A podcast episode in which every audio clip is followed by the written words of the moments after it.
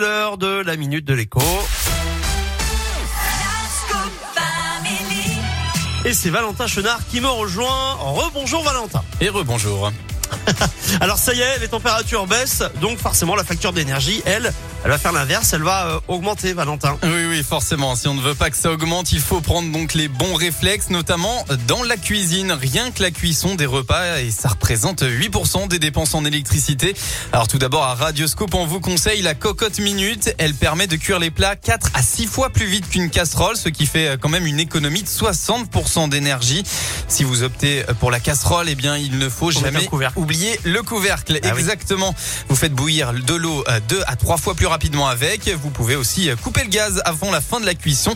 Elle se terminera toute seule le temps que la casserole refroidisse. Enfin, il faut y penser. La taille, ça compte. Évitez de placer une poêle ou une casserole sur un feu inadapté. Sinon, eh bien, la chaleur se perd ou est alors insuffisante, ce qui prolonge dans tous les cas la cuisson.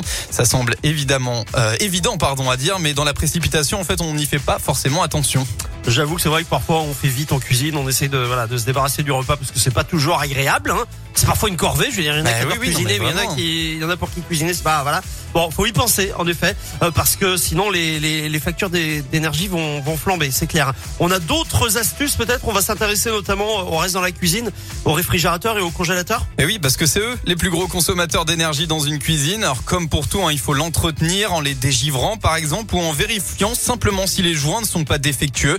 Il faut aussi attendre systématiquement que ces plats refroidissent quand on cuisine à l'avance. Sinon, ça fait augmenter la température du réfrigérateur. surconsomme, Et voilà, oui. ça Bah du oui, coup, ça forcément. surconsomme évidemment.